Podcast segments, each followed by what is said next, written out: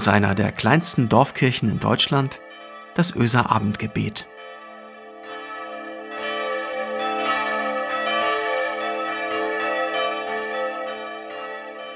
Guten Abend und herzlich willkommen zum Öser Abendgebet. Heute am Vorabend des 1. Dezembers. Mein Name ist Michael Freitag-Parey. Ich bin Ehrenamtlicher in dieser Kirchengemeinde in Öse. Ich weiß nicht, wie es dir geht. Hast du viele Termine in dieser Woche? Und was sind das für Termine? Präsenztermine, also Termine, an denen du tatsächlich Leute leibhaftig triffst? Oder triffst du dich mit ihnen eher via Zoom oder Skype oder Konferenz-E oder wie auch immer sonst die Räume heißen in der digitalen Welt, in denen du dich in diesen Tagen mit anderen triffst. Wenn ich Termine vereinbare im Moment, dann vor allem dienstlich. Und ich treffe mich meistens irgendwo bei Zoom oder bei Skype oder eben Konferenz E. Nur selten, dass ich Menschen persönlich begegne außerhalb meiner Familie und der engsten Kolleginnen und Kollegen natürlich. Richtige Begegnungen sind zu etwas sehr Besonderem geworden, merke ich. Kostbar sind sie mir. In dieser Woche stehen neben verschiedenen Treffen in digitalen Räumen drei Präsenztermine in meinem Kalender. Unglaublich, welch ein Schatz.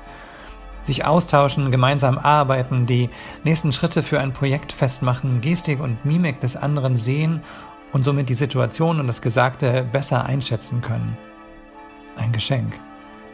Sie stehen rot in meinem Kalender. Im Advent freue ich mich aber auch noch über einen ganz anderen Termin, der mehr oder weniger rot in meinem Kalender steht. Es ist ein geschenkter Termin. Am Samstag bereits habe ich diesen täglichen Termin sichtbar für mich in die Küche gehängt. Es ist ein Adventskalender mit dem Titel Der andere Advent. Es sind Impulse für jeden Tag, Anekdoten, Aktionen, ein kurzes Wort, ein Bild, ein Gedicht, ein kleines Geschenk, ein Liedtext, ein Bibelwort. Beginnt mit dem Vorabend zum ersten Advent. Und der andere Advent endet tatsächlich erst im Januar mit dem Tag der Heiligen Drei Könige. Also die volle Brise Advents und Weihnachten. Begegnung mit Gott, wenn ich denn will. Ich habe noch alle Kalender aus den vergangenen zehn Jahren. Habe ich gerade erst wieder festgestellt. Ich hatte doch kürzlich erzählt, dass ich ein wenig aufgeräumt habe oder dass der November für mich oftmals ein Aufräummonat sei. Da kam sie wieder zum Vorschein, diese Kalender. Und sie sind eine Fundgrube. Und manchmal stöbere ich in ihnen und lege sie nicht nur von einem Platz zum nächsten. Gestern am Sonntag zum Beispiel habe ich das getan also darin gestöbert, bei einer Tasse Tee, dem ersten Licht und ein paar Keksen.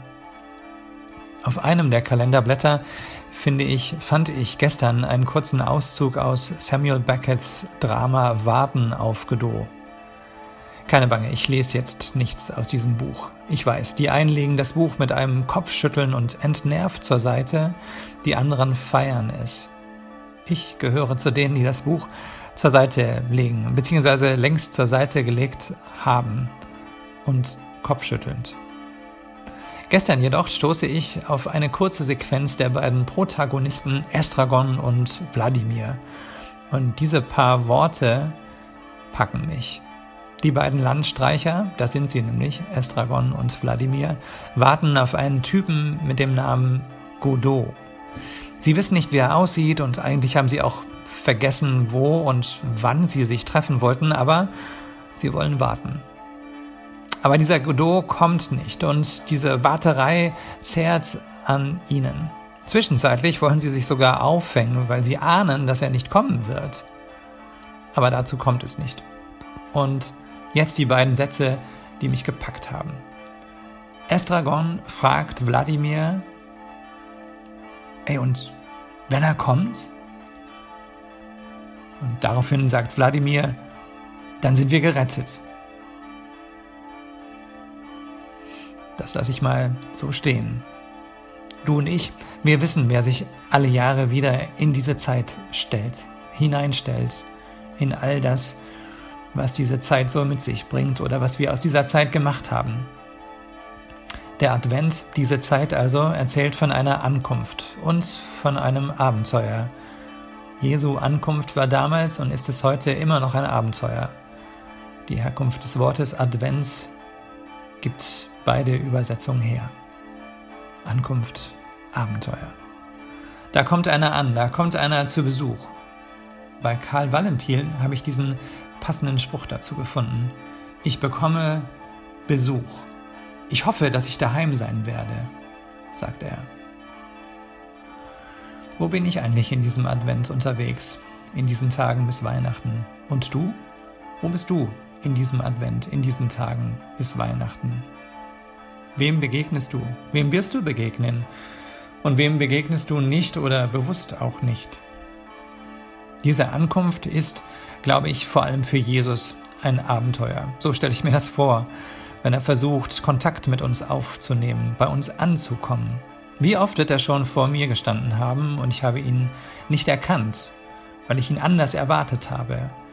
Ich habe ihn abgewiesen, ihm keinen Termin gegeben, ihn mit haltlosen Ausreden weggeschickt, abgewimmelt, mich auf Stumm gestellt. Wann hast du ihn das letzte Mal reingelassen? Weißt du das noch? Wann hast du dich das letzte Mal mit ihm getroffen und wirklich unterhalten? Fragen zugelassen? Werde ich in diesem Jahr zu Hause sein, wenn er kommt? frage ich mich. Und wie kommt er eigentlich? Hör mal, wenn ich das wüsste, könnte ich mich doch viel besser darauf vorbereiten. Noch einmal gehen meine Gedanken zurück zu Beckets Landstreichern Wladimir und Estragon. Beide sind nicht vorbereitet und sehen so aus, wie sie aussehen. Beide wissen nur, er kommt. Godot kommt. Und sie wissen, dass wenn er kommt, dass das ihre Rettung sein wird.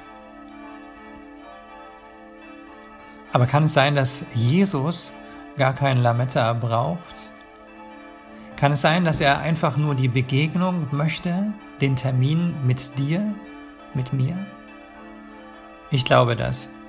Und ich sag dir was, ich glaube das schon allein um meiner selbst, also für mich. Wenn es anders wäre, wüsste ich gar nicht, wo ich zuerst anfangen sollte, um alles schick zu machen in meinem Leben. Damit hätte ich weiß Gott genug zu tun und wäre wieder einmal nicht zu Hause, wenn er kommt, wenn Jesus kommt. Und dass er kommt, ist so sicher wie das Amen in der Kirche. Das ist anders als bei Godot. Und ich würde meine Rettung verpassen, die frohe Botschaft, dass da jemand vor meiner Tür steht, der Ideen hat für meine Probleme und meine Sackgassen. Und der sieht, was mich wirklich bewegt. Jemand, der das alles aushält. Jemand, der in mein Haus, in meine Wohnung kommt und nicht zuerst darauf achtet, ob ich Staub gewischt habe und die Fenster geputzt sind. Ich will das glauben können, dass er kommt in diesem Advent. Und ich will zu Hause sein. Das wäre meine Rettung. Ach, und noch etwas, bevor ich das vergesse. Ich habe jetzt so viel von Terminen und Begegnungen gesprochen. Wenn du in deinen Kalender guckst, was siehst du da in dieser Woche? Vielleicht hast du nichts vor. Vielleicht steht da nichts in deinem Kalender. Vielleicht hast du aber Lust auf ein Telefonat oder einen Spaziergang. Wenn ja, melde dich gerne. Wir finden einen Termin. Lass uns beten.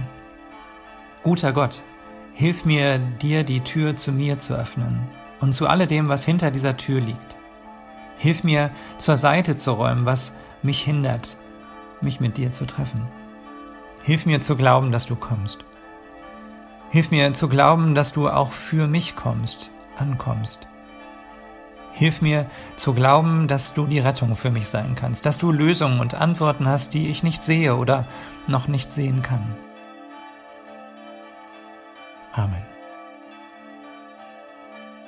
Und so geht in diesen Abend, lasst uns in diesen Abend gehen, in den Advent, in die neue Zeit.